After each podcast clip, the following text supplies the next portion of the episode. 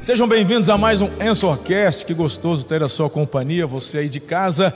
E nós estamos aqui num podcast diferente, porque estamos no meio da conferência Amor e Cuidado e não podemos perder a oportunidade de transformar este tempo de instrução num tempo de também compartilhar, porque eu fico imaginando quantos pastores podem acessar, quantos líderes ao redor do mundo e é, não na pretensão de que estamos ensinando algo, mas só de você compartilhar experiências, isso te enriquece. Então, você aprender, ouvir, avaliar, né, comparar, a gente sempre consegue é, crescer. Então, esse é o objetivo de compartilharmos com vocês também este tempo tão pessoal, tão gostoso da nossa igreja, das nossas extensões, com vocês através do Ensorcast. Hoje, agora, vamos conversar sobre a essência da igreja. Nós temos uma série de mensagens que se chama A Igreja que Sou. A Igreja que Sou. Acho que a última vez nós pregamos antes da pandemia. Está na hora de repetirmos, hein, pastor, pastor Diego? 2018. 2018? E, então está na hora, logo, logo aí, pastores das extensões. Eu acho que esta é uma boa. Muita gente já chegou, muita gente nova chegou. Então, não só para relembrarmos, mas para ensinarmos também, obviamente, a nossa classe de membresia, não é? Ali dos novos convertidos, eles já são instruídos aqui, mas vamos repetir esta série de mensagens porque ela é muito importante. Por isso que agora nós queremos frisar com vocês, repassar com vocês um pouco destas características e eu quero aqui a ajuda, a participação do pastor Diego, do pastor Fabrício e a sua ajuda através das suas perguntas. Combinado? Então, vamos que vamos. Alguma introdução aqui? Tranquilo. Não? Vamos então já para a nossa, nossa listinha. Olha só que interessante. Eu vou fazer uma. Eu vou pontuar todas de uma vez, depois a gente segue compartilhando e conversando um pouquinho sobre cada uma delas.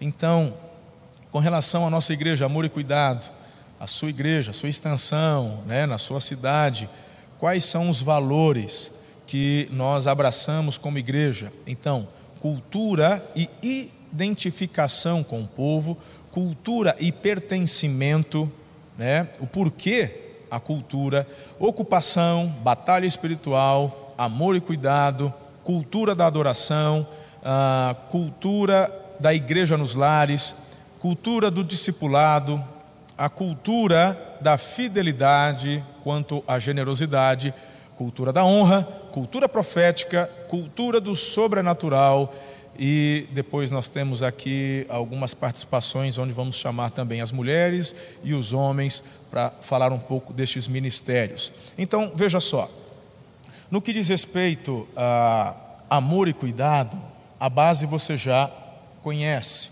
Está em João capítulo 21, quando Jesus vai conversar com Pedro lá na praia, não é? ali no conhecido entre eles como Mar da Galileia, mas é um lago. E ali o Pedro estava lavando as redes, todo mundo comendo churrasquinho ali de peixe. E Jesus vai até Pedro e faz as três perguntas: Você me ama? Você me ama? Tu me amas? Né? E aí então, pela terceira vez, Pedro responde: Tu sabes de todas as coisas, tu sabes que eu te amo. E aí Jesus manda: Então cuida, pastoreia o meu rebanho. Qual que é a base, a essência do nosso nome profético, amor e cuidado? O nosso amor, a essência que nos move, não é o amor pelas pessoas. Não que não devamos amar as pessoas. Eu estou falando da essência do nome profético da nossa igreja. Por quê? Porque o seu amor às pessoas, ela fez uma carta de interrogação, viu você daqui, minha linda, que bacana, né? Não é legal a gente aprender algumas coisas? Ah, sou de amor e cuidado, nem entendo o porquê do nome.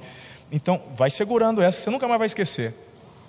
Por que, que a base não é o amor pelas pessoas? Quantas pessoas você já viu num altar fazer um juramento de amor até que a morte separe e depois de 5, 10, 15, 20 anos quebrar esta aliança? Você já viu? Conhece alguém? Por que, que na igreja daria certo? A permanência do cuidado com base no amor às pessoas. o que vai te fazer permanecer na aliança do cuidado é o amor que você tem por Jesus. Tu me amas? Amo. Então você está aprovado para cuidar do meu rebanho. Queridos, quando você quer se envolver com um propósito, com um ministério, de cuidar de pessoas, irmão, a, o teu amor por elas é muito frágil. Agora, o amor que desenvolvemos com o Senhor, por que, que ele é diferente? Porque o amor que temos com o Senhor, em primeiro lugar, é fruto de uma reciprocidade, porque Ele nos amou primeiro. Então, quando você, nesta reciprocidade, ama Jesus porque Ele te amou primeiro, você é inundado com o amor dele, sim ou não? Nesse amor você tem condições de amar, inclusive o teu inimigo. Este é o amor sobrenatural, este é o amor ágape, este é o amor da decisão. No ambiente comum do dia a dia, nós amamos aqueles que nos amam. Esse, essa é a linguagem comum. Então, se você me ama, eu amo você também. Agora, se você faz mal para mim, eu vou te amar. Então, como que uma igreja pode colocar em prática todos os ensinamentos de Jesus, inclusive de orar pelos inimigos, se a base do nosso amor é um amor que desenvolvemos pelo próximo. Não, é o amor que vem de Deus, através da reciprocidade o amamos, esse amor nos inunda, então por isso temos condições, capacitação de cuidar do próximo. Quem entendeu isso? Faz diferença ou não? Eu gostei, ela já está até anotando, eu vi que o negócio ali pegou firme ali, né, filha? Faz sentido, não faz? É legal isso. Então, é, o que muitas vezes nos faz refletir quando estamos falhando no cuidado uns com os outros. Nosso relacionamento com Deus em alguma coisa deve estar.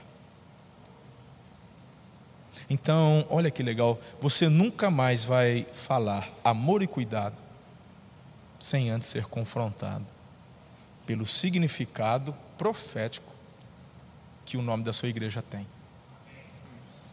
Quando você é chamado, convidado para poder não só participar de um pequeno grupo, de uma célula, pastorear, exercer um ministério, seja liderando ou só auxiliando. Todas as vezes que você receber um convite desse falar, não, não quero, não tenho tempo, o Espírito de Deus vai confrontar você, falar, mas e o teu amor por Jesus? Tu me amas? Aí você fala, o senhor sabe todas as coisas, o senhor sabe que eu te amo, então você vai encontrar tempo, equilíbrio para também cuidar das coisas que eu amo. Doideira, né, irmão? Que show isso aí. Uau. Manda um pouco aí, estou vendo daqui. Eu não sou Vitor Hugo, mas parece que eu estou lendo teu pensamento. Não, estou brincando. Interessante, né, Pai? Entendemos isso aí porque talvez o pessoal já já está frequentando há algum tempo a nossa igreja e não sabia de tudo isso, que nem a surpresa que o senhor falou aqui, o pessoal anotando. E é interessante, faz parte do que a gente está falando aqui, identificação de um povo, um povo conhecer sobre a sua cultura. Opa! Porque movimentos, vamos colocar aqui por, por exemplo, movimentos progressistas hoje que estão tão em alta, estão fazendo com o propósito errado, do jeito errado e a coisa errada, eles encontraram uma chave muito importante, que é, principalmente as novas gerações, eles se movem demais através do pertencimento, de, se, de sentirem pertencentes a algo ou alguém. Tá? Até comentei com vocês essa semana, eu achei interessante que eu vi uma notícia que bem curiosa assim. Tem sempre aquela briga hoje em dia entre pessoal, os usuários de iPhone, né, do, do, da Apple, e os usuários da, da, da Xiaomi, né? Da, e aí fica aquela briga eterna, né? Quem, quem é melhor? O iPhone tira foto melhor, o Xiaomi os caras falam que dura três dias de bateria. Já assim. ignoraram é. o Samsung? Já, Não, já, já ignoraram. O Samsung ficou para trás. E aí esses dias o, o Lei Jun lá, que é o CEO da, da Xiaomi, ele foi detectado, né? Pelas câmeras, usando um dispositivo Apple. E a comunidade Xiaomi se revoltou. Como assim? O nosso líder está usando um aparelho de outra marca. E aí a, a, notícia falava sobre como que a geração, principalmente as mais novas, né? a, a, a geração X, a Y, a Z e agora a Alfa, se movem demais por pertencer a uma família e se identificar por princípios e propósitos em comum. Então, se nós não sabemos nem o porquê somos amor e cuidado, porquê, da onde vem esse nome, se nós não soubermos nenhuma dessas, desses pilares, se não formos reconhecidos como um povo que fala a mesma língua, que entende o porquê é um povo, porquê é uma comunidade, porquê pertencemos a esse lugar, nós não vamos nem conseguir conectar com os novos, com as novas gerações. Isso aqui é muito importante. A gente precisa falar a mesma língua. Uau! Isso aqui é, é, é bem, é bem interessante. É forte isso. Pegaram ou não? Gente.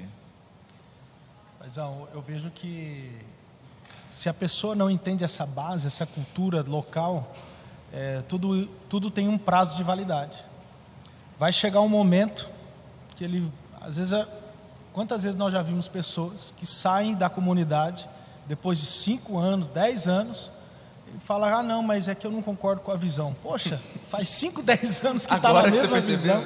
E agora que percebeu, quer dizer, talvez não conhecia de fato a, a, o que nós sempre pregamos, o que nós sempre cremos, e chega uma hora que Quer dizer, tem prazo de validade, né? Uma hora vai dar ruim. Olha só que legal. Dentro da essência da igreja que somos, falar um pouquinho sobre a cultura e identificação com o povo. Cultura e identificação com o povo. Sabe qual é um dos maiores problemas que eu enxergo em muitas denominações hoje? É você não saber justamente como Giovanni colocou, se identificar, comunicar com a sociedade.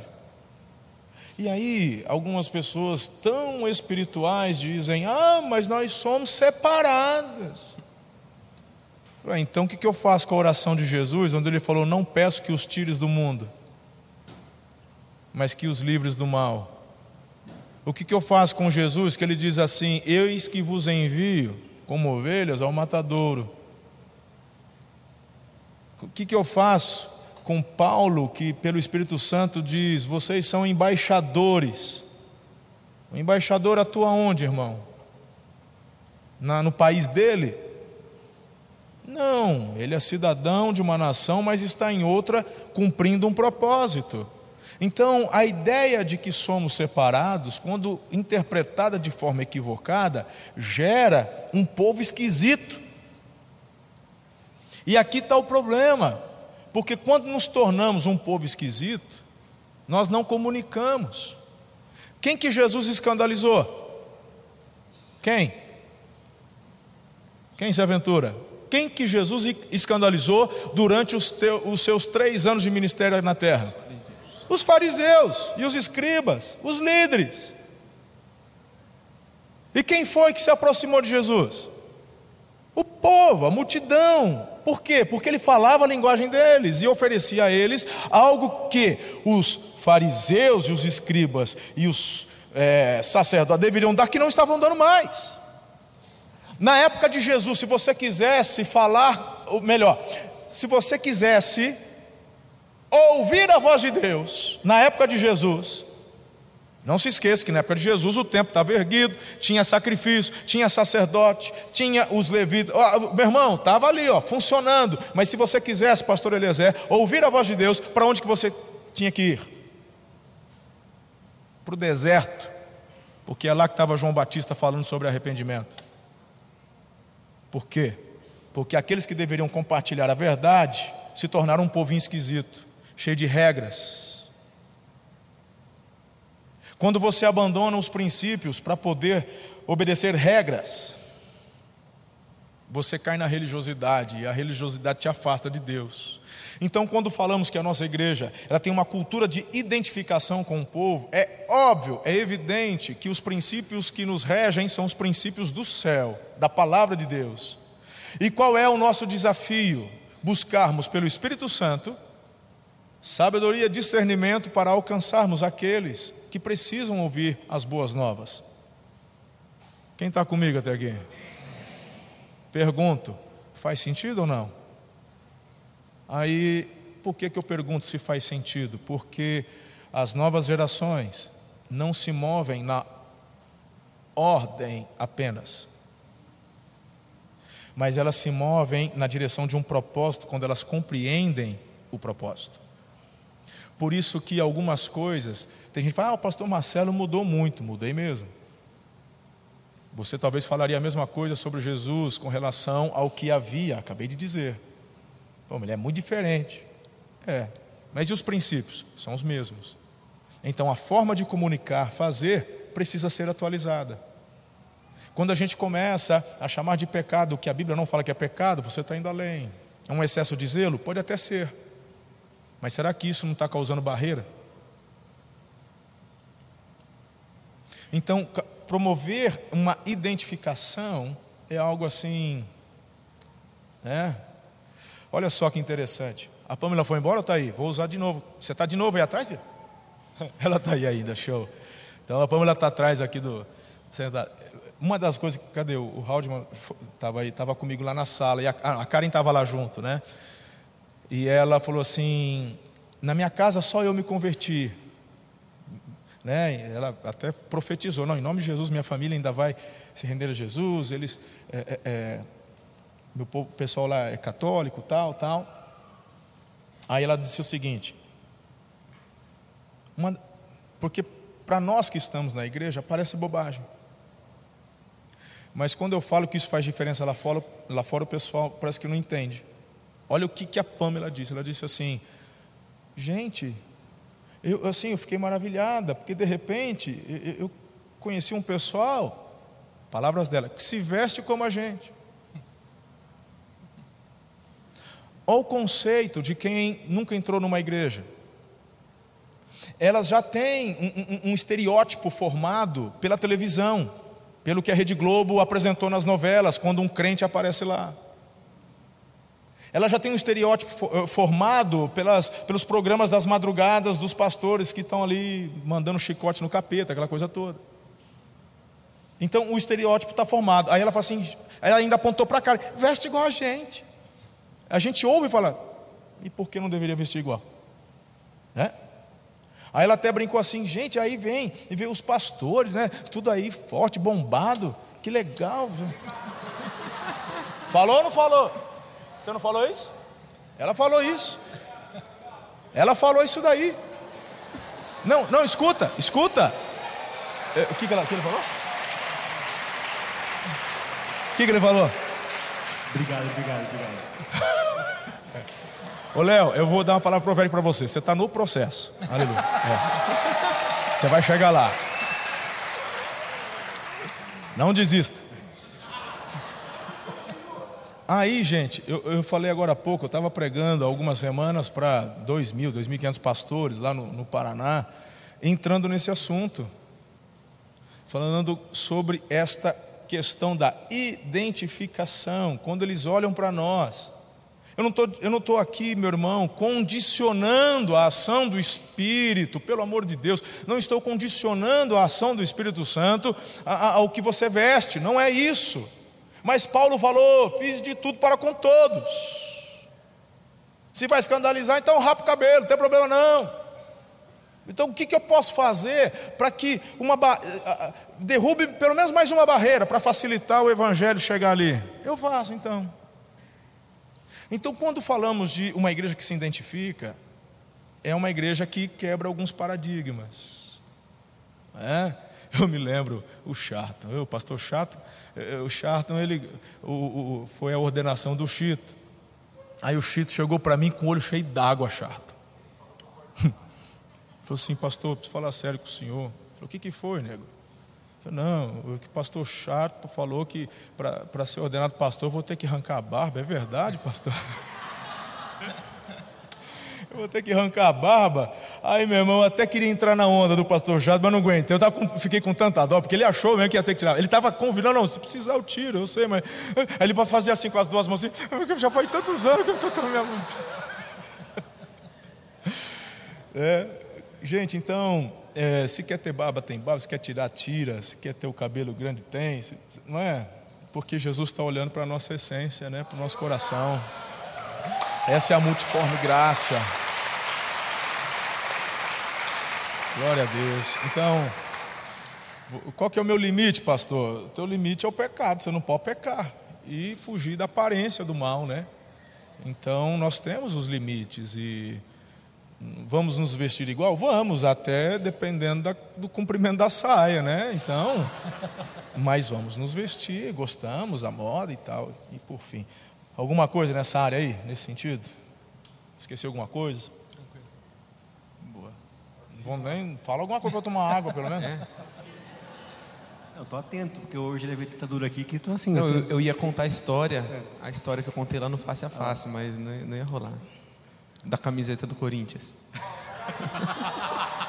Você sendo um Santista, falando do Corinthians, ele vai querer denegrir a imagem do Corinthians, vou, é melhor você não falar nada. São dois contra um, não tem é, conversa aqui. É isso aí. Já apareceu alguma é, Eu falei a Damantina também, né? O pessoal de Damantina ouviu já. Então, tá bom. Tá Conforme for surgindo pergunta, manda aí para o pastor Diego. Então, ok. Com relação à identificação. Pegaram aí? Show de bola. Agora, isso aqui eu acho legal e não vou me delongar muito porque o pastor Giovanni já mandou aqui um golaço. É sobre a cultura do pertencimento. Então nós temos uma frase, está até ali, né? Uma família para pertencer. Isso é tão legal. É, você ter uma família, você pertencer. Isso, é, filho, é isso aí. Isso é, isso é gostoso demais. É? Então, quando nós recebemos cuidado, mas também damos cuidado. Isso é tão extraordinário. Ter uma família. Agora, este pertencimento tem a ver com compreensão de propósito. Também o pastor Giovanni deixou isso claro. Então mergulhe cada vez mais na essência daquilo que Deus tem dado a nós, participe. Ah, mas eu estou com dúvida. Deus, o que não falta é pastor, mestre, para poder te ajudar, tirar dúvidas. Você não precisa ficar com interrogação, vem falar. E se nós não soubermos a resposta, pode ter certeza que seremos sinceros. Não sabemos. Mas daquilo que temos como resposta, compartilhamos com vocês. Ok? Show de bola? Você já parou para pensar? Você quer comparar o propósito de vida que nós temos, que recebemos do Senhor, e com aqueles que são desenvolvidos no mundo e o pessoal dá a vida para salvar tartaruga. Gente, o pessoal do norte toma sopa de tartaruga. E tem gente que se que doa a vida para proteger uma tartaruga. Porque ela pegou aquilo como essência, como propósito de vida. Hum? Então, é, é, é quando falamos da, do reino de Deus, quando falamos de pertencimento, é você entender que você está envolvido no maior projeto do mundo.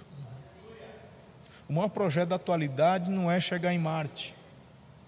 O maior projeto já foi dado há mais de dois mil anos atrás. Ide por todo mundo e pregar o evangelho a toda criatura. Que venha o teu reino, seja feita a tua vontade aqui na terra como é no céu. Se é para Jesus, você pode já mandar uma salva de palmas bem linda. Pastor Lucas, vem cá. Quero falar com vocês. Apareceu alguma pergunta? Ainda não. Vocês não vão fazer pergunta, não? Vocês estão com preguiça, né? Depois do almoço, assim, né? Estão tudo com uma leseira. Eu devia ter mandado fazer café e distribuir para vocês. é. Não, é melhor vocês comprarem lá no café, já dá lucro lá no, no café, vocês compram lá. O QR Code, aqui, ah, para pôr na lateral? Ah, coloca o QR Code nos telões laterais aí, João. Eles não estão conseguindo. Aí, ó, eles querem fazer pergunta e, e não conseguem. Ah, tá. Ei, vou te contar. Põe na lateral aí. Apareceu?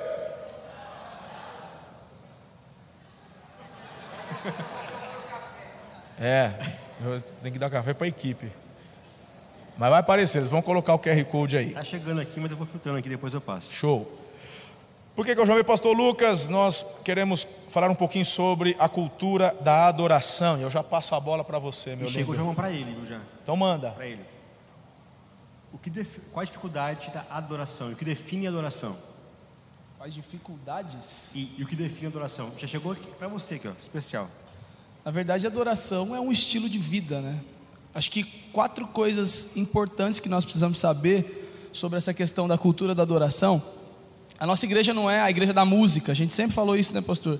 Nossa igreja não é a igreja do ministério A, B ou C. A nossa igreja é uma igreja que busca almas, quer ganhar almas, como o senhor acabou de falar. A questão do pertencimento, a questão da conexão, conectividade com as pessoas. Nós queremos alcançar as pessoas para Cristo. Por isso que nós temos hoje mais de 100 ministérios. Então, piscou, nasceu um ministério novo na igreja porque a gente quer alcançar.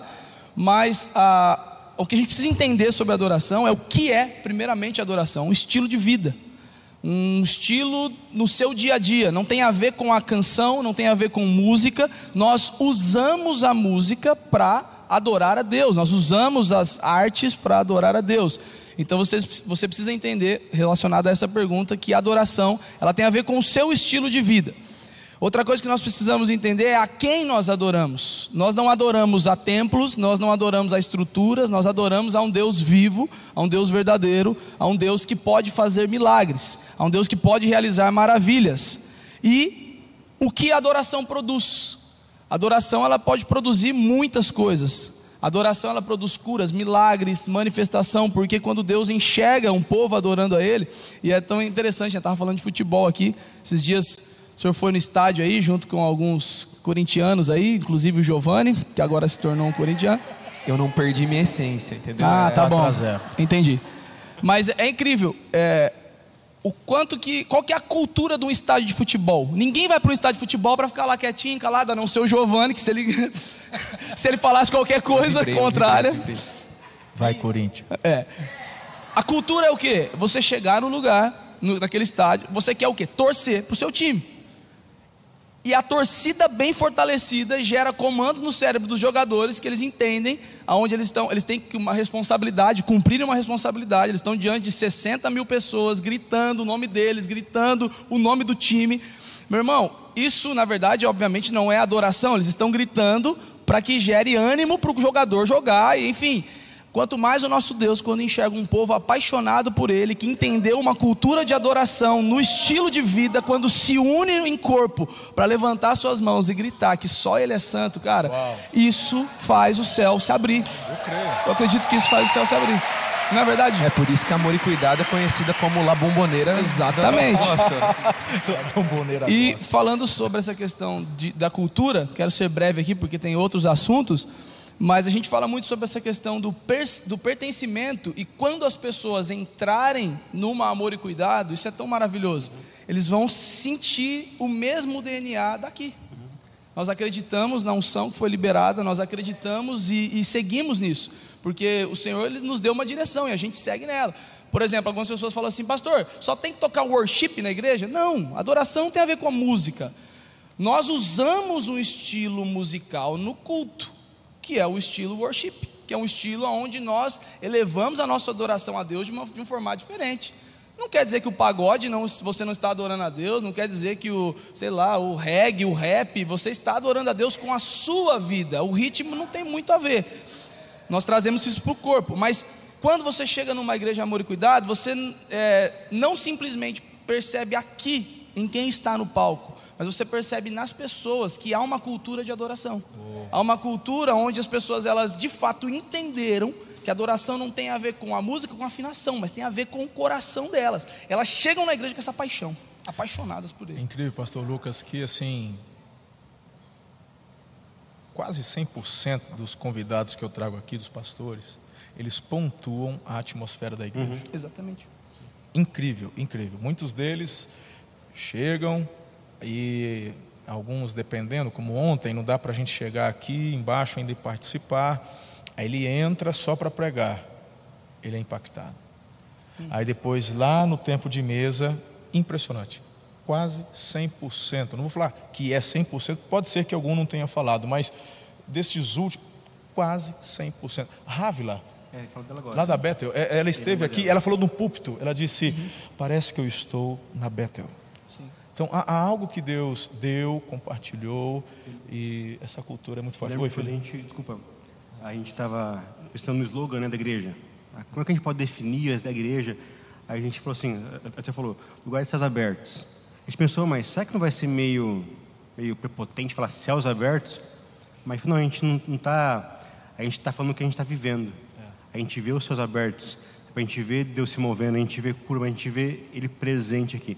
E sem a gente falar, as pessoas falam: Ó, eu cheguei aí, parecia que os céus estavam abertos, parecia que estava se movendo. E aproveitando a pergunta tipo, a, a, que é deixa, como levar essa cultura da adoração, esses céus abertos, não só aqui na igreja, mas no dia a dia? Como que pode, a gente pode fazer isso para viver no dia a dia essa cultura? Então, é exatamente o que eu ia falar é, posteriormente. Quando você entende o que é adoração, a quem você adora e o que a adoração produz, você se torna um adorador. Boa. Então, você precisa entender essas três coisas. Você se torna um adorador. E aí, um estilo de vida de adoração, ele vai revelar através do seu zelo pela presença de Deus, do seu zelo no seu, no seu lugar de dia a dia, seu trabalho. O simples fato de você passar lá na empresa onde você trabalha, encontrar um papel de bala no chão, ir lá e pegar aquele papel de bala e jogar no lixo, revelou o zelo que você tem, não simplesmente pela empresa, mas o zelo que você tem pelas coisas corretas, pelo que é certo. Isso aí gerou e revelou que você é um adorador de Deus. Você Boa. adora um Deus excelente. É então, esse é um ponto. Outra coisa é a questão de você ser espontâneo. Eu, eu, o pastor estava falando aqui ontem, anteontem, quer dizer, o Vitor Hugo, sobre essa questão de você ser espontâneo, de você liberar aquilo que está dentro de você. E quando você é espontâneo, você é natural. As pessoas elas percebem que você é adorador. E aí é onde entra aquela grande questão que a gente sempre fala e parece clichê. Na igreja levanta a mão, mas lá fora né, as mãos estão sendo usadas para outras coisas. Quando você tem as mesmas mãos que você tem na igreja adorando a Deus lá no seu trabalho, você não precisa forçar algo, você é adorador, as pessoas vão perceber isso em você. Elas vão perceber Uau. que você tem uma diferença. Então, o que vai definir se você é um adorador, a sua cultura de adoração, não é se você canta, se você está lá na igreja adorando aqui na frente, no, face a face, não. É lá no seu dia a dia, quando você adora a Deus nos mínimos detalhes. Acho que essa resposta seria mais Uau.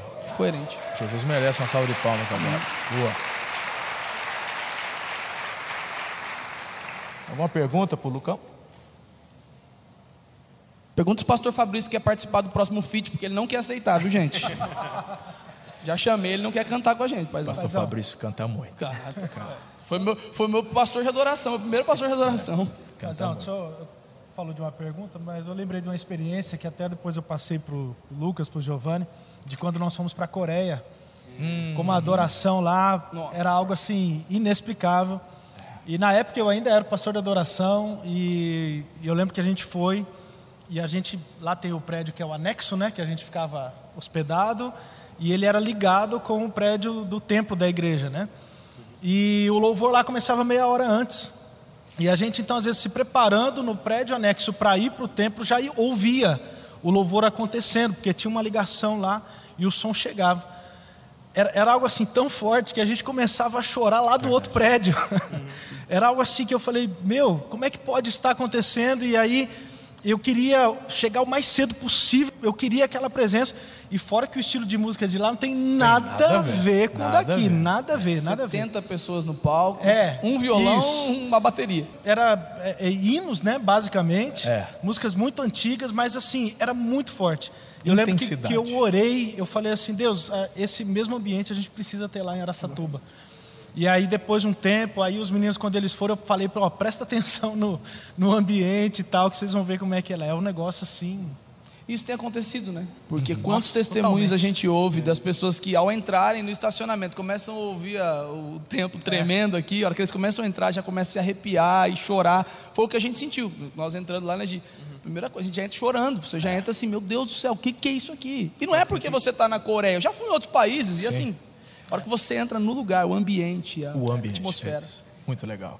E, e esse ambiente.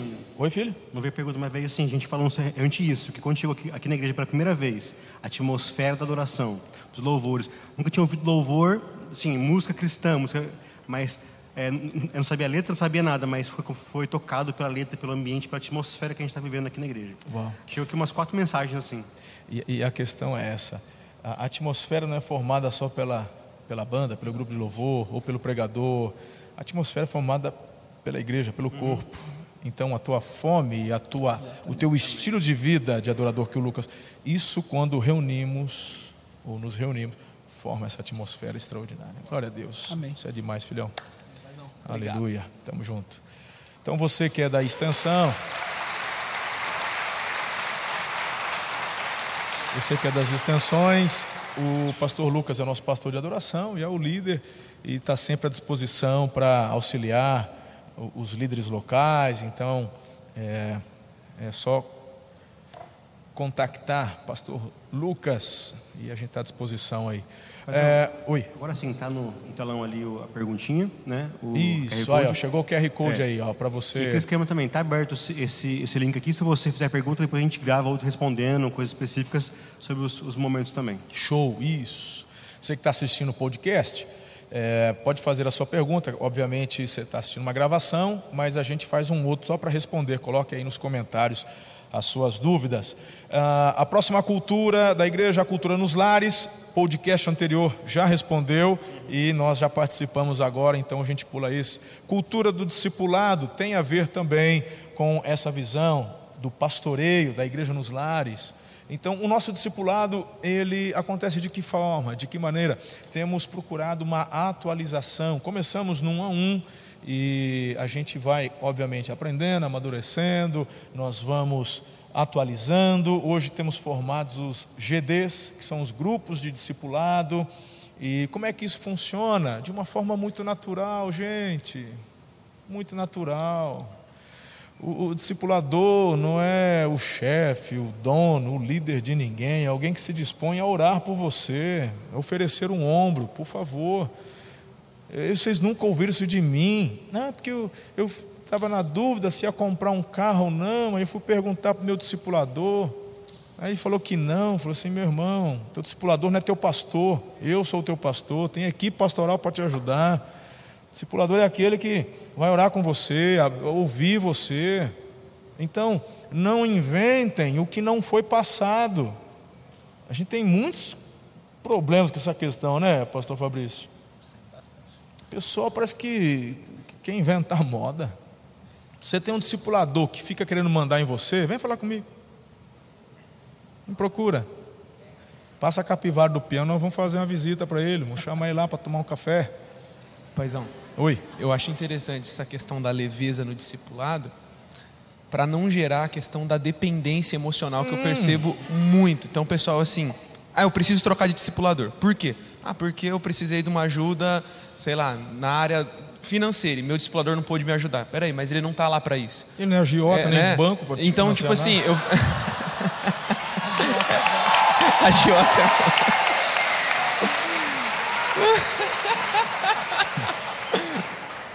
E aí eu vou percebendo isso aí. Eu acho que o pastor Não, não, Fabrício não, não, falar esse negócio é interessante, porque tem gente que eu não sei.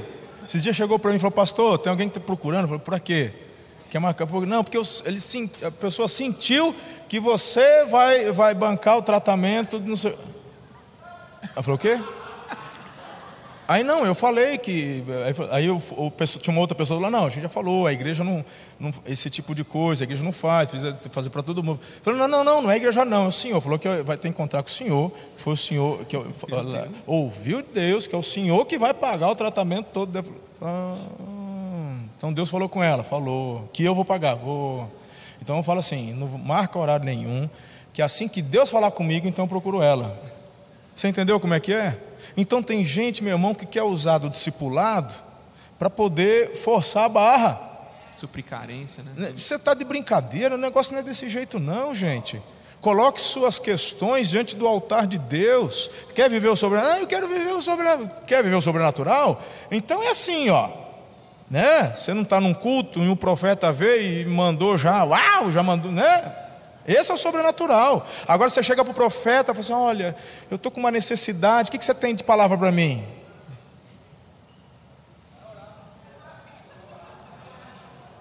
Quem que é o profeta aqui então? Né? O profeta precisa de revelação sua para poder saber o que você está passando. Quer ter uma experiência com Deus? Coloque isso no altar. Não é que queria ter uma experiência com Deus. Então para de ficar dando um ar de coitado, de necessitado. Não é desse jeito. Nós vamos entrar daqui a pouquinho. O próximo já é a cultura da generosidade. Eu vou ensinar para vocês como é que se move nessa área. Então, utilizar do discipulado para poder barganhar com alguém, pedir algo com alguém, Você nunca vai prosperar desse jeito. Meu irmão, olha, vocês não têm ideia como que Deus faz as coisas. Vai para o altar, se derrama no altar, clama diante de Deus. O que, que você ouviu quinta-feira? Deus manda um, um corvo. A gente, quer, a gente sempre pede o anjo, não é? Então Deus falou que é o pastor que vai fazer. Sempre mira no anjo, mas às vezes é o corvo que ele quer usar para te abençoar. Então, né, não força a barra. Desculpa cortar teu raciocínio, termino. Era isso mesmo, que eu não sei se o pastor Fabrício tem percebido, não. que eu, eu, eu, reparo o pessoal toda hora, quero trocar, quero trocar. Por quê? Porque às vezes o cara não conseguiu alinhar uma questão da vida, mas o discipulador não é obrigado a saber de tudo, é, ser bom em tudo, e não é essa a função do discipulador. Né? Né? Como que eu troco, como que eu troco discipulado? Porque tenho vergonha, tenho preconceito, como é que eu troco discipulado? Chegou aqui várias perguntas é sobre isso também. Eu vou dar uma dica para você. Procura o teu pastor, abre o coração com ele, tá? Porque as dúvidas elas vêm. Então, é, eu acho que haverão momentos onde talvez vai ser melhor trocar o discipulador. Concordo. Porque quem diz que o discipulador é perfeito? Você acabou de ouvir do teu pastor agora há pouco que você vai errar, né? De repente o teu discipulador meio que até perdeu a visão, o coração dele esfriou. E às vezes se faz necessário tocar. Então, qual é o melhor caminho? Converse com o teu pastor. Uhum. Procura o teu pastor. Abre o coração, se for necessário, é, conversar, abrir e tal. Porque tem três versões: a sua, a do teu discipulador e a verdade. Então deixa que o teu pastor, que é isento, né, busque em Deus o melhor conselho para te dar. Pastor, é, um tema aqui que mandou o, aqui. pastor Fabrício ia falar. Ah, perdão, perdão. Ele estava emendando naquela não, do é, G. Não, eu só ia falar que se a pessoa, por exemplo, ah, o meu discipulador não soube me ajudar na área de finanças, a igreja tem um pastor de Exato, finanças. gente. A igreja tem pastor para todos os assuntos que precisar. Então não precisa ser necessariamente o discipulador. E outra coisa também que eu creio é que a cura está no coração de quem abriu, no coração do discípulo. Quando ele abre o coração é que a cura acontece, uhum. não quando vem a resposta do discipulador. Uhum. Boa. Forte essa.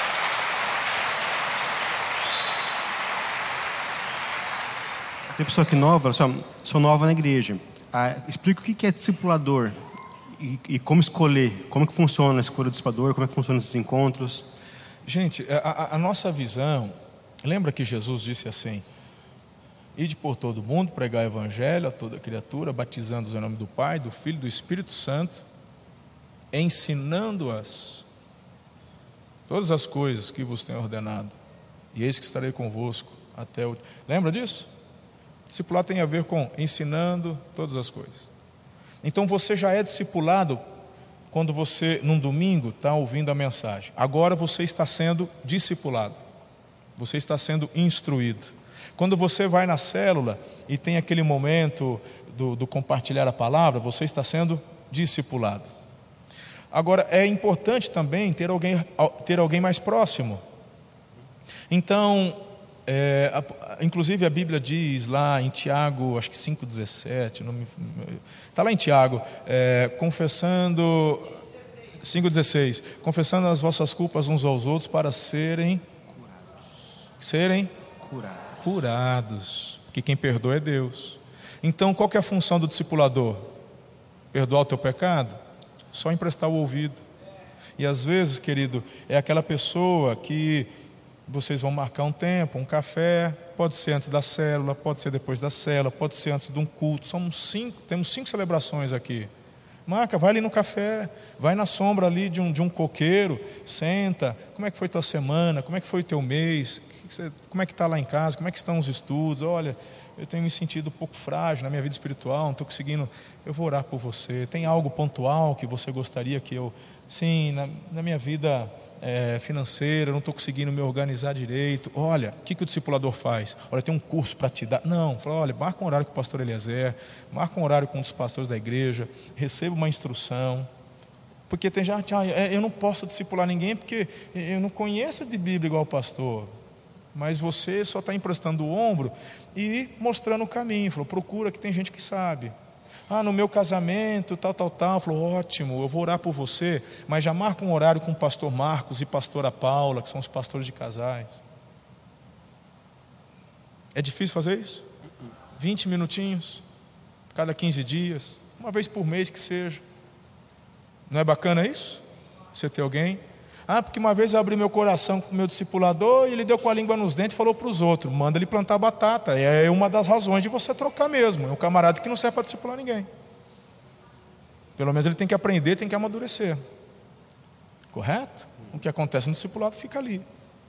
E quando acontece alguma questão de você abrir algo para um discipulador ou para a sua discipuladora, por exemplo, já aconteceu muito, um menor de idade, não, porque eu fui molestada. Ah, meu padrasto. Ah, lá na escola. Assusta, não assusta? Então aí você tem que perguntar, assim, olha, é algo sério.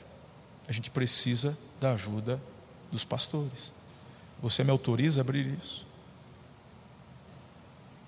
Vamos procurar, eu vou com você. Gente, quase 100% fala, vamos. Porque quando ela já abre com a discipulador, porque ela já está sedenta de ajuda. E aí você encaminha, vai, e é assim que funciona. Como o pastor Giovanni falou, leve. Estamos juntos até aqui? Sanou as, as perguntas aí? Se eu mandava, você respondia. Só uma aqui. Ah, qual é a ordem? O discipulador procura o discípulo ou o discípulo procura o discipulador? Como? Qual que é a ordem? O discipulador procura o discípulo ou o discípulo procura o discipulador? Não tem regra, gente, é leve. Não tem regra.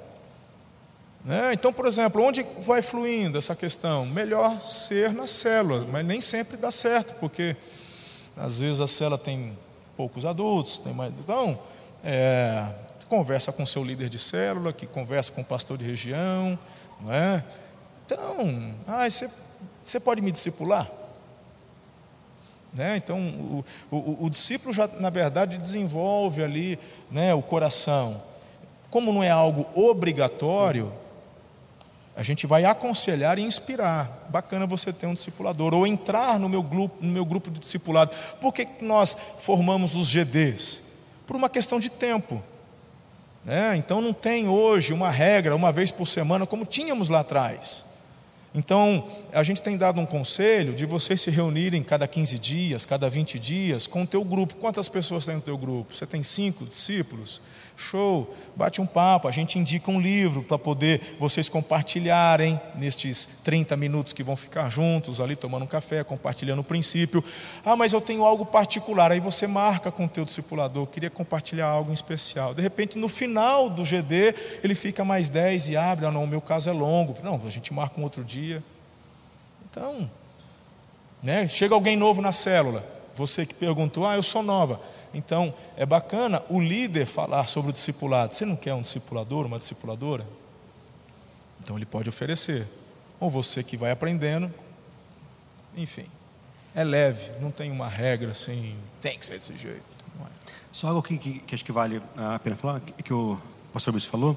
Acho que o discipulado ele, ele, ele parte muito mais do discípulo, a questão de, de querer confessar, de querer abrir, porque a gente tem uma bola de cristal né, para adivinhar assim aonde está precisando do, ser, ser, cuidado ou ser, ou ser tratado. Então a, a, gente vai até onde ele abrir. Então se o discípulo quer, quer ir, quer precisar de ajuda, ele vai atrás, ele procura, ele fala, ele expõe, ele comenta. Mas igual você falou hoje de manhã, às vezes tem problema que não tem como saber o discípulo não abriu o coração. Posso dar uma dica? Posso dar uma dica ou não? Posso. Quando você começar um discipulado com um discipulador, Nunca abra o seu coração no primeiro nem no segundo encontro.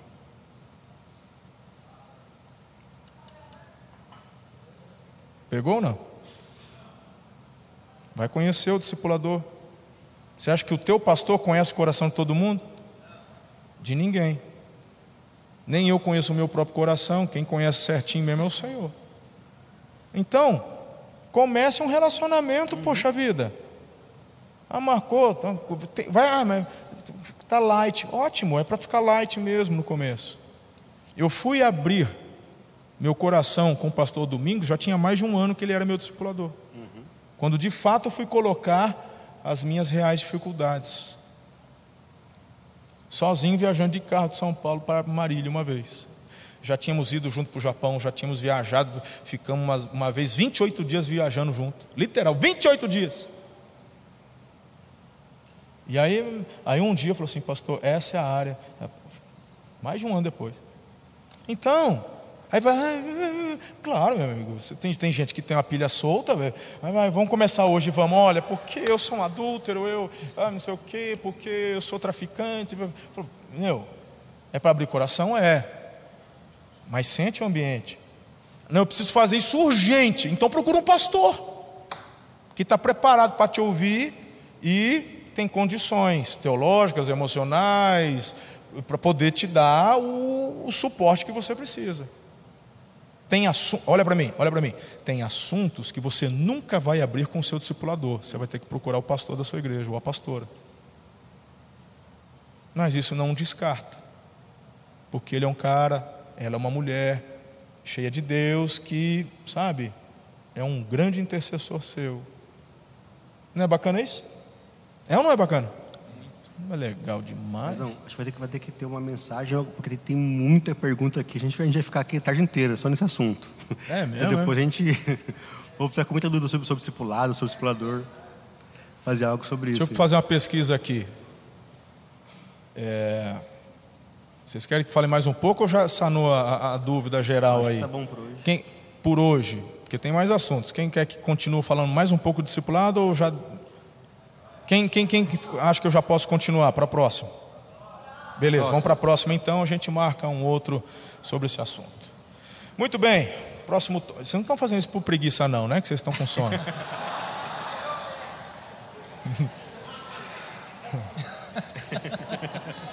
Bom perguntar, né? Vocês ficam, eu, eu, eu, abro um energético, eu vou, vocês vão ver só, vai começar o culto da noite, 11 horas. Brincando. Cultura da fidelidade, da generosidade.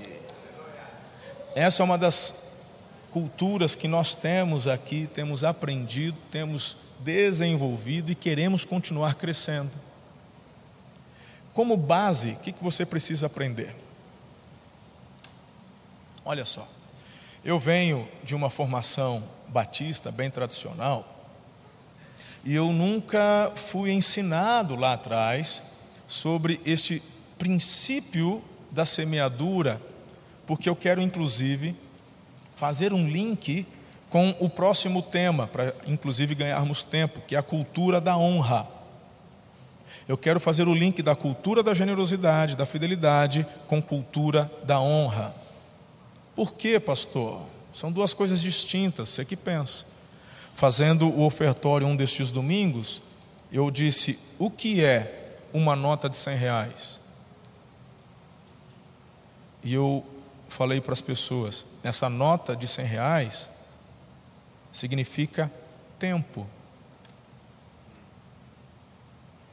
Então a grande questão é: quanto tempo você, Chito, leva para ganhar 100 reais? Quanto tempo leva para o Neymar ganhar 100 reais? Então, num dia de adoração, se você dá 100 reais e o Neymar dá 100 reais, a pergunta: vocês adoraram igual? Porque não tem a ver com valor, tem a ver com coração. Para o Neymar, 100 reais é uma esmola. Por isso que Deus não deu um valor, Ele deu uma porcentagem em termos de dízimo. Mas Ele deixa aberta a questão da semeadura e da oferta. Ele não te obriga sobre primícias, ele não te obriga sobre. Se bem que Malaquias diz que o povo, quando não ofertava, roubava também. Não só no dízimo. Vocês me roubam nos dízimos e nas ofertas. Nós temos, queridos, eu tenho falado que o momento da generosidade, antes nós mudamos inclusive recentemente, que era sempre o momento dos dízimos e ofertas. E eu agora mudei, a gente coloca momento da generosidade. E quando eu vou fazer, eu sempre digo: está aberta a janela de oportunidades. Qual outra oportunidade você tem de semear na casa de Deus, ao Deus Altíssimo? É, é algo tão extraordinário. A questão é: por que, que muitas pessoas, e agora nós já entramos na área da honra também, por que muitas pessoas têm dificuldades de ofertar? Porque elas não ofertam com alegria. Por isso que Deus ama quem dá com alegria. Pastor, não entendi, vou desenhar para você, presta atenção. Quantos que poderiam ofertar 10 mil, ofertam 100? Porque eles olham de essa igreja é rica, não precisa. Então isso não é oferta, é esmola. E tem lugar a esmola na sua vida. A gente vê na Bíblia um camarada, não é? um italiano, que ele dava esmolas e a Bíblia fala que a esmola dele foi vista por Deus. E a esmola dele foi tão sobrenatural que fez ele ver anjo. Quem lembra disso? Então tem lugar na vida da gente a esmola também, mas quando você está diante de um profeta, como foi aqui, quando você está no altar, quando você está diante de Deus, num tempo de adoração, esta janela se abre, onde você pode exercer a sua generosidade.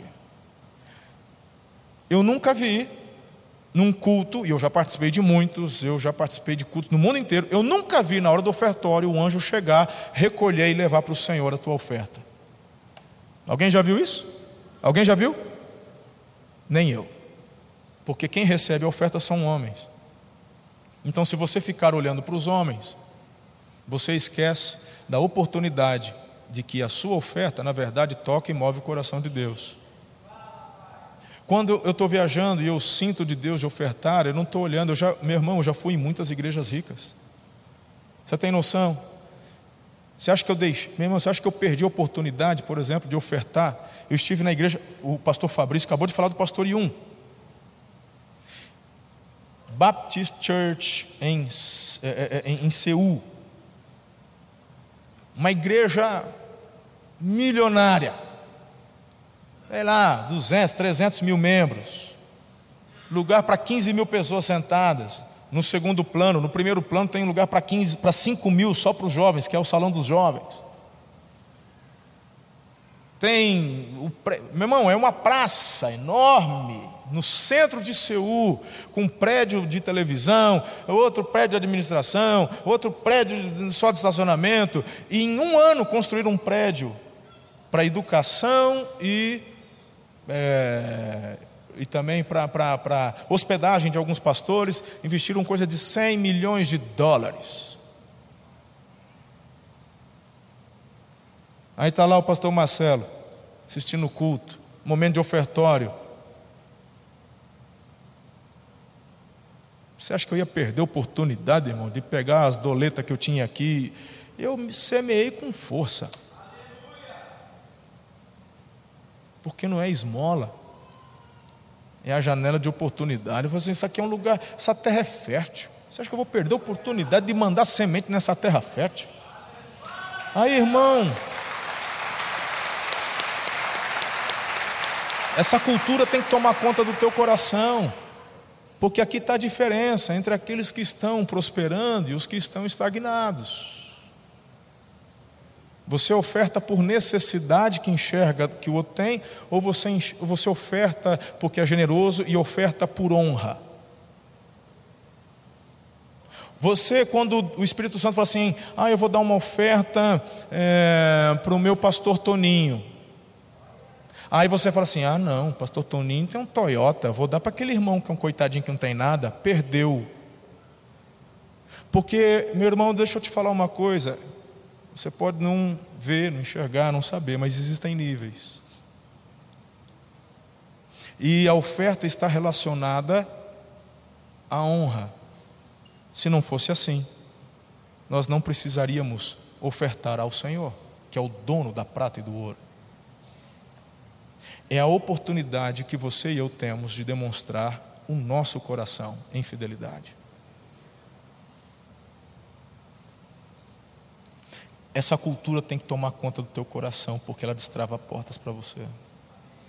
Quando você começa a entender a cultura da honra no que diz respeito à oferta, você se você começa a ser transformado de represa para rio. E qual é a característica do rio? Ele não apenas leva, mas ele recebe vários afluentes. Vários outros rios vão desaguando nele. Entendeu ou não? Então, quando você se compromete a levar, Deus começa a colocar outros canais para continuar injetando em você.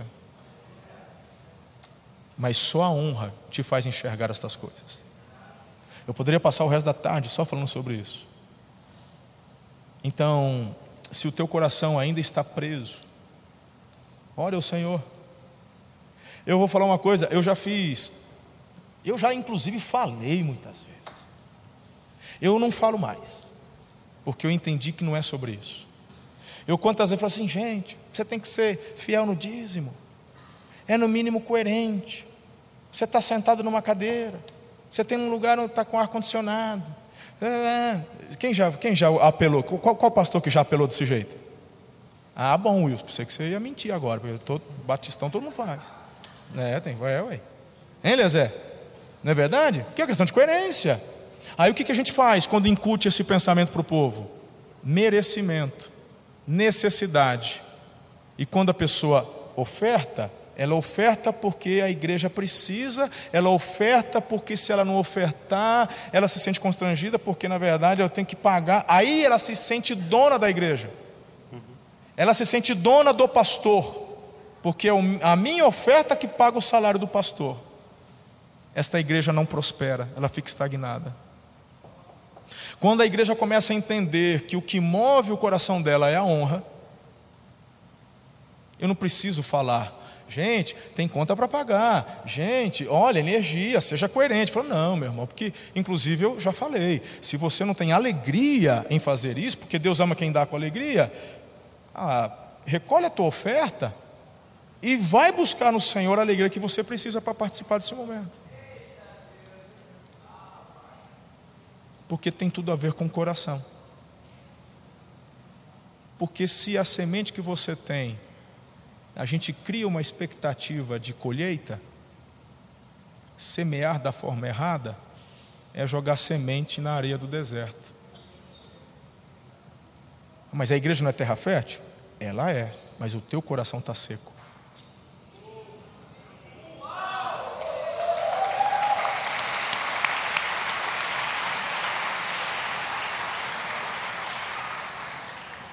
Tem alguma pergunta aí sobre isso? Tem bastante, como eu estou já respondendo aqui, hum. mas algo bem interessante, por exemplo. É, acho que isso a gente até conversou em reunião esse tempo atrás. A, o, a gente tinha, tinha esse, esse cisma no Brasil né, do pastor ladrão. É. Então, quando o pastor falava, falava sobre, sobre dízimo, sobre dinheiro, vinha isso. Inclusive, tem uma série de mensagens que a gente fez sobre a vida generosa, né? Vida, vida abundante. A vida abençoada ah, que, que, é muito boa. Inclusive, na primeira que a gente fez, eu pedi perdão para a igreja, querendo falar sobre isso. Igreja, verdade. Ah, eu lembro que ah, a gente está comentando esses dias, vocês que, quem aqui é de Aracatuba viu que o Paizão está fazendo mais momento de dízimo, de, é, é, de oferta agora, ele não fazia. Ele vinha aqui, quando, gente, quando ele vinha é assim, ó, ó abaixou o dizimista e está vindo aqui chamar a igreja para perto. Mas a gente até comentou sobre isso, né? A, a visão que a gente tinha de quando você fazia era dura. Era o pai vem para dar dura. Mas como isso, sabe, isso mudou aqui, nossa igreja, a gente já, já vê isso, como isso é importante, talvez falar um pouquinho sobre isso. Essa visão do pastor, do pai ensinar essa parte para a igreja. Eu acho que vale a pena porque foi o assunto que Jesus mais falou durante os três anos. Você sabia disso? Você sabia? Está vendo? Você é daqui de Aracatuba ou de alguma extensão? Qual extensão? Birigui? É que eu Toda hora você. Sabe quando você vê que a pessoa está bebendo? Aí ela manda aquela interrogação assim. Legal. O assunto que Jesus mais falou foi sobre finanças. Pergunta: por quê? Por quê? Porque é sobre coração. Uhum. Entendeu? É sobre o coração. Então, se isso toma conta do teu coração, você não rompe nas demais áreas. Por isso que eu falo que é a janela de oportunidades. Isso é muito forte. Então, é, falando com o pastor Nino agora na hora do almoço, cadê o Ninão? Ali. Eu estava dizendo para ele um pouquinho sobre isso, que ele não pôde estar na quinta-feira. E eu falei, Nino, muitas coisas têm mudado, eu estou aprendendo. A gente não sabe tudo, gente. Né? Olha, já faz alguns anos que eu descobri que eu não estou na melhor denominação porque não existe a melhor denominação. Mas esse orgulho tosco, besta, nos impede de aprender com outros que têm desenvolvido e aprendido outras coisas.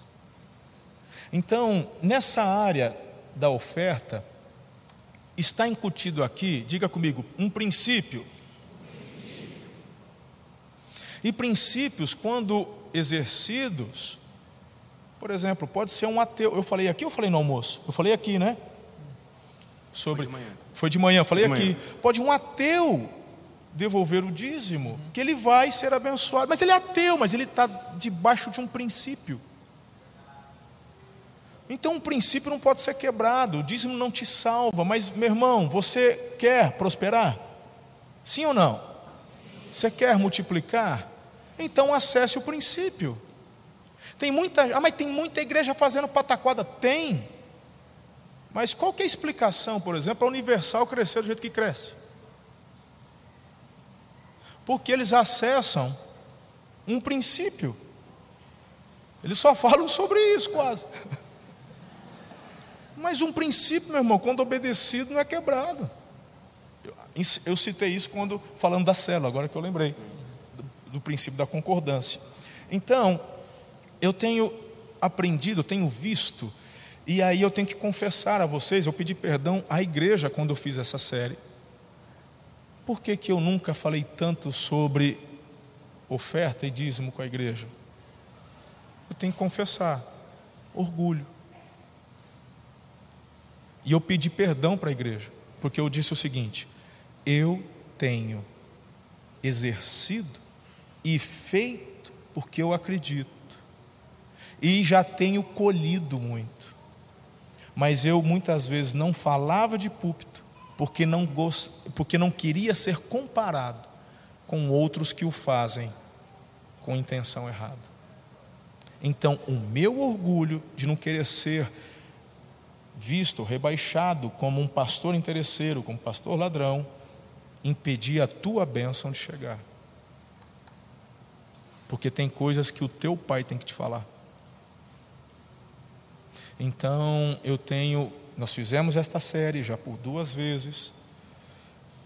E recentemente eu tenho aprendido mais coisas, e cada, cada vez que eu saio, que Deus me leva para fora, eu aprendo coisas novas. Eu tenho me sentado com príncipes do reino, eu tenho me sentado com pessoas que estão, sabe, e eu sento e observo e aprendo, e eu corro para cá. Eu falei até para Karen esses dias.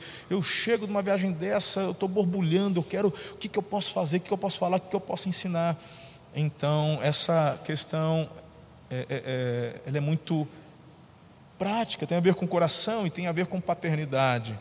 E aí, queridos, vocês não têm ideia do tanto de testemunhos que eu tenho ouvido Tantos testemunhos, tantos testemunhos.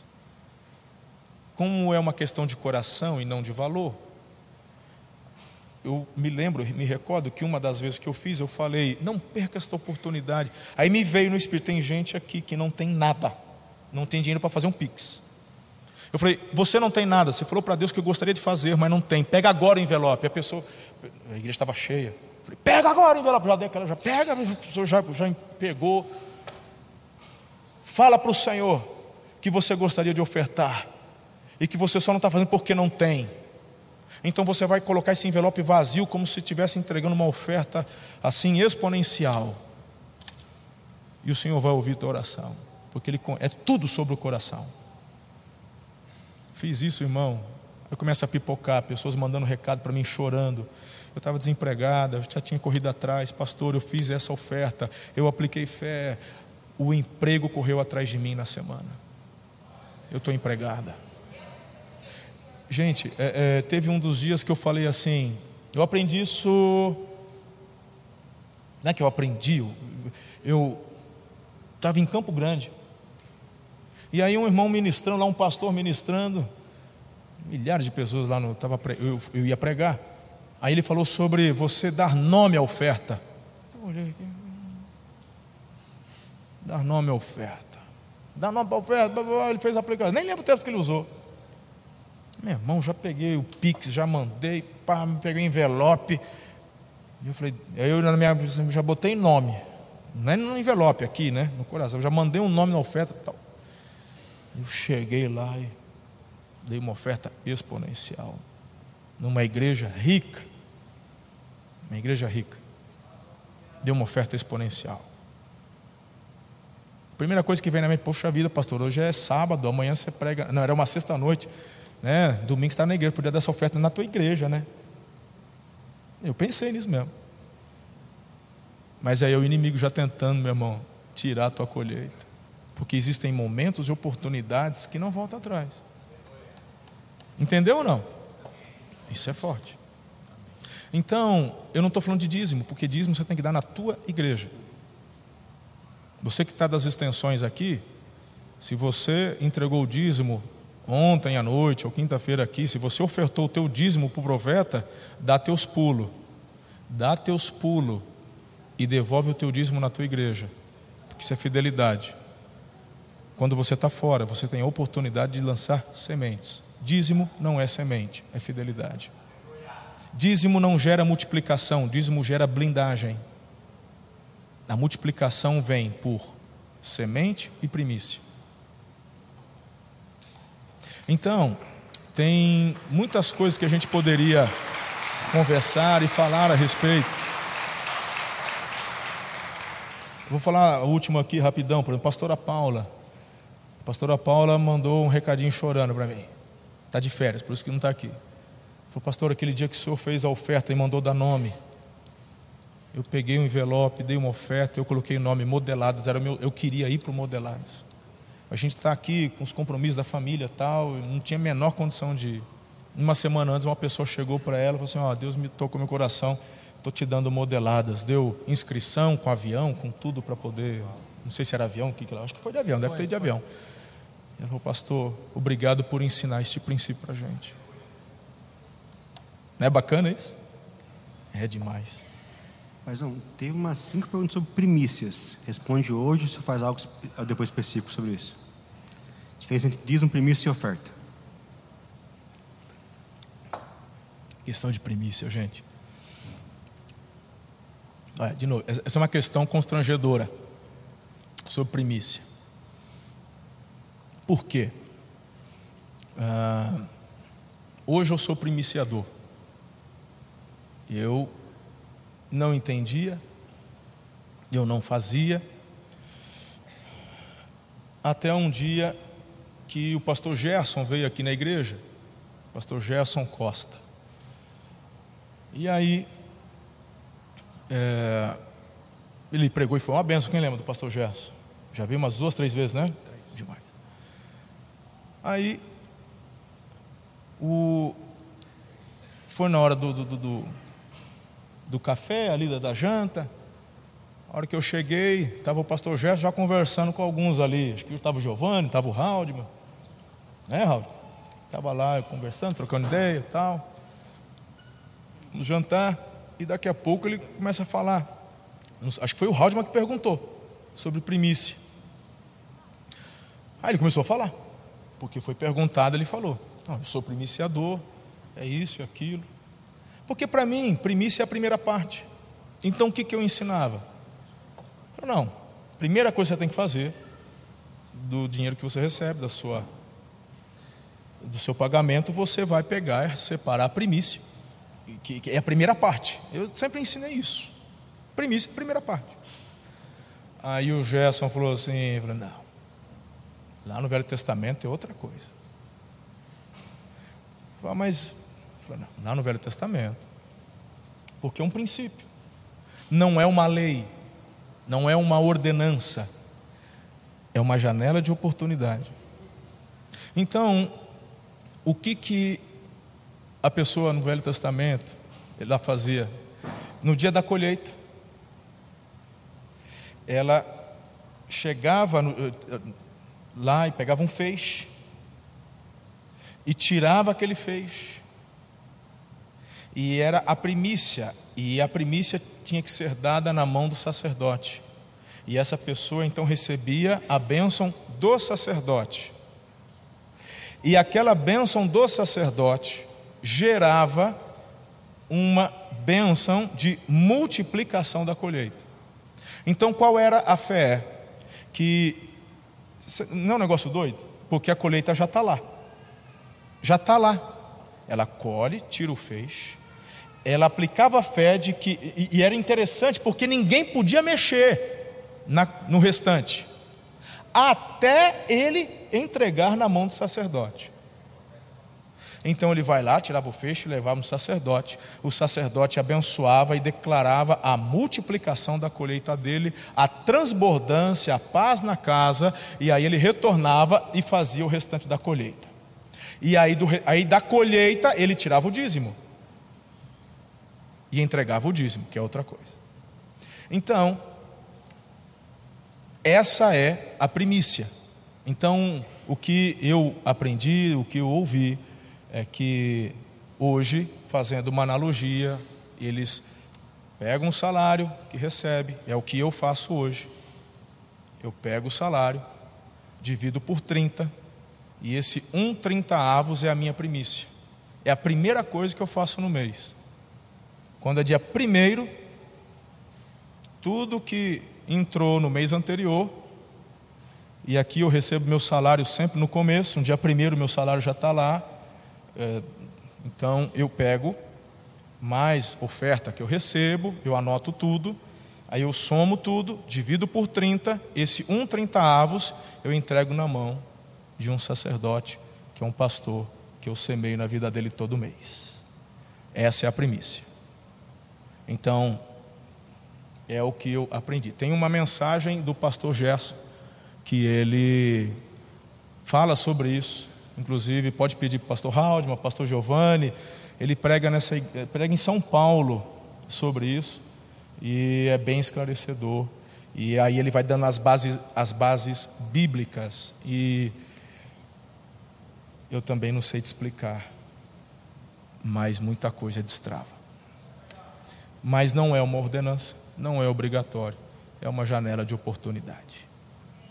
Não sei se eu respondi ou se eu deixei mais dúvida do que resposta. Mas esse é um assunto que, se de repente vocês sentirem, podemos até trazer uma, um dia o pastor Gerson para poder falar só sobre isso, mas num ambiente fechado só para a liderança.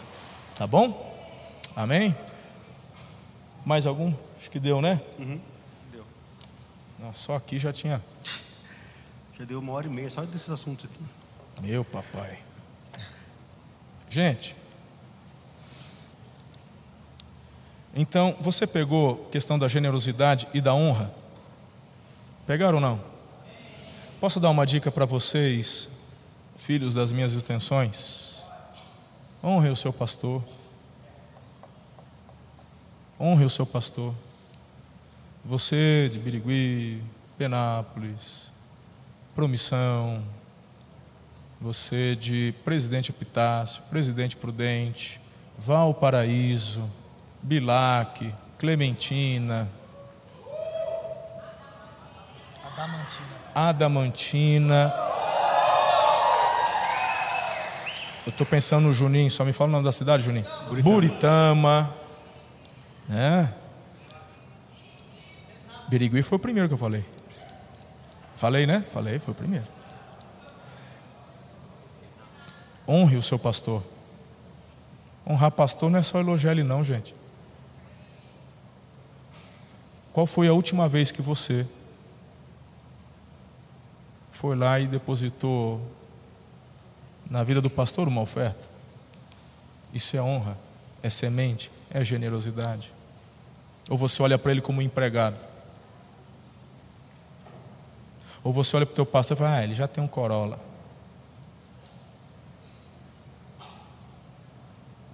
Faz isso não. Vocês viram a caminhonetona que eu ando? Viram ou não? É uma caminhonetona que, que eu. Sabe quem que me deu essa caminhonete para usar? Não é minha, não está no meu nome. A igreja me deu para usar. É uma Amarok 2022. Está com é zero, está com 20 mil porque eu ando para Dedéu, mas zero. A igreja me deu esse carro. Aí você olha para a igreja e fala, ah, Satuba, a igreja lá não sei o quê, é porque lá tem dinheiro. Não, é que a gente aqui, a gente obedece os princípios da semeadura e da colheita. Você acha que eu vou ter vergonha de falar para você que eu tenho uma caminhonetona? Não tem vergonha nada. Você que tem que aprender para começar a colher também. Honra o teu pastor. Dentro das possibilidades da sua igreja, mas com generosidade e honra. Você medir o salário do teu pastor pelo teu salário é demoníaco. É eu, esse pastor tá, ganha mais do que eu já. Tu é um miserável, vai tratar teu coração. Como é que você quer prosperar se você não entende o princípio da honra? Então, se o teu pastor um dia perder o coração, pode ter certeza que Deus ele põe a mão. E essa é a dica que eu dou para cada um de nós, pastores. Nunca perder o coração. Nunca esquecer que muitas vezes Deus oferta em nossas vidas só para sermos catalisadores, recebermos e passarmos para o próximo. Mas não é você, lindinho, que vai falar o que eu tenho que fazer, tá? É o Espírito Santo. É sentir que o pastor vai pagar meu tratamento. Mas tem gente se promovendo a Espírito Santo já. É capaz. Então, essa, esse princípio ele é fortíssimo. Estou abrindo meu coração com filhos queridos, com pessoas maduras, com líderes. Você, depois, ano que vem, você me fala, faz um, um, um resumo do antes e depois. Tá bom? O, inclusive, para o ano que vem. Ô Toninho, eu já tinha mandado, é que foi antes da, da, da, da pandemia. Que eu tinha mandado da Mantinha. Você vai comigo agora para Israel, não vai? Ou você pulou? Você tem medo de avião, né? Mas você foi para a Coreia. Você não vai agora? Você vai agora, está tudo certo, não está? Se me mandar o voo, já tinha mandado antes, agora está. Eu já tinha falado da Mantina para mandar o Tuninho já para Israel. O, o, acho que o, o, o Nino também tinha falado. Cadê o, ali o Ninão? Né? Mas se tiver em cima, não tiver. Ainda vou ver com a. Com a para mim estava tudo certo. Porque eu tinha falado para você antes da pandemia, lembra? Acho que até falei para o Eliezer, falou, manda da Mantina que a gente está levando o Haldman. Ele falou, manda da Mantina levar o Toninho. Ou falei para você, alguma coisa assim. Então isso é importante. Ah, desse jeito. E cada pastor aqui das extensões ainda vai para Israel comigo. E mais de uma vez. E tem extensão aí que vai crescer tanto que vai fazer a própria caravana para Israel. É.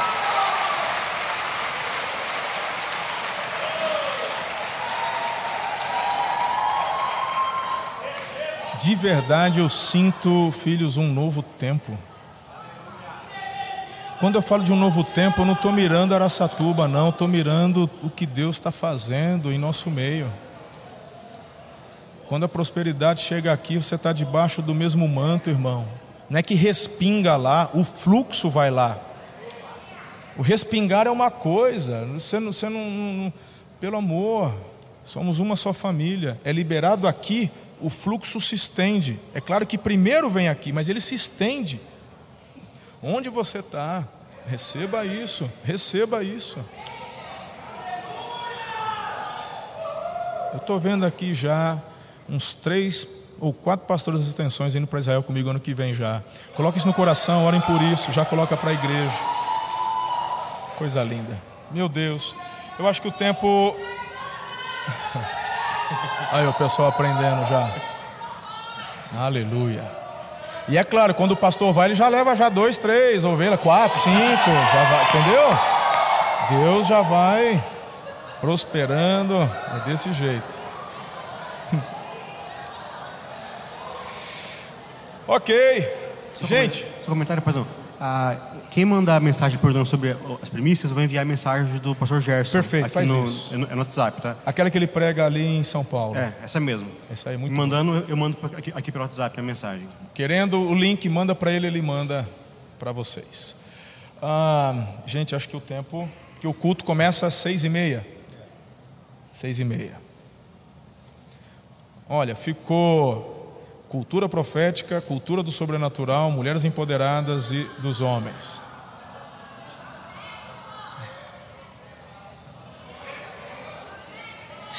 Profético. Pastor Esther, corre aqui.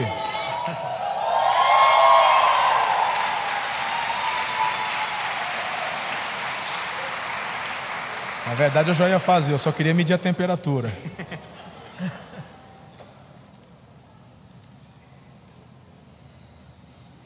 Gente, coisa boa, hein? Eu vou...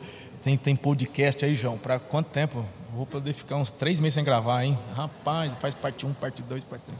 Não dá, né? Tem que ser uma coisa só. Não, dá pra fazer, ué, uma hora e meia. É. Pode ter. Comece de novo agora. Seu- Boa noite, boa tarde, estamos de novo.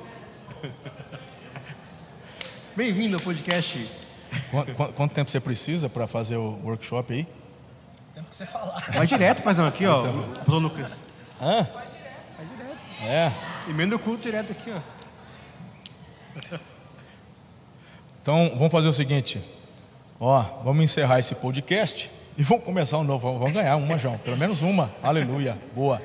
Então, a gente encerra aqui. Ativa a sinalização aí, o sininho, compartilha, assina o canal. Tenho certeza que vai abençoar muita gente, tá bom? Um beijo, até o próximo Ensorcast.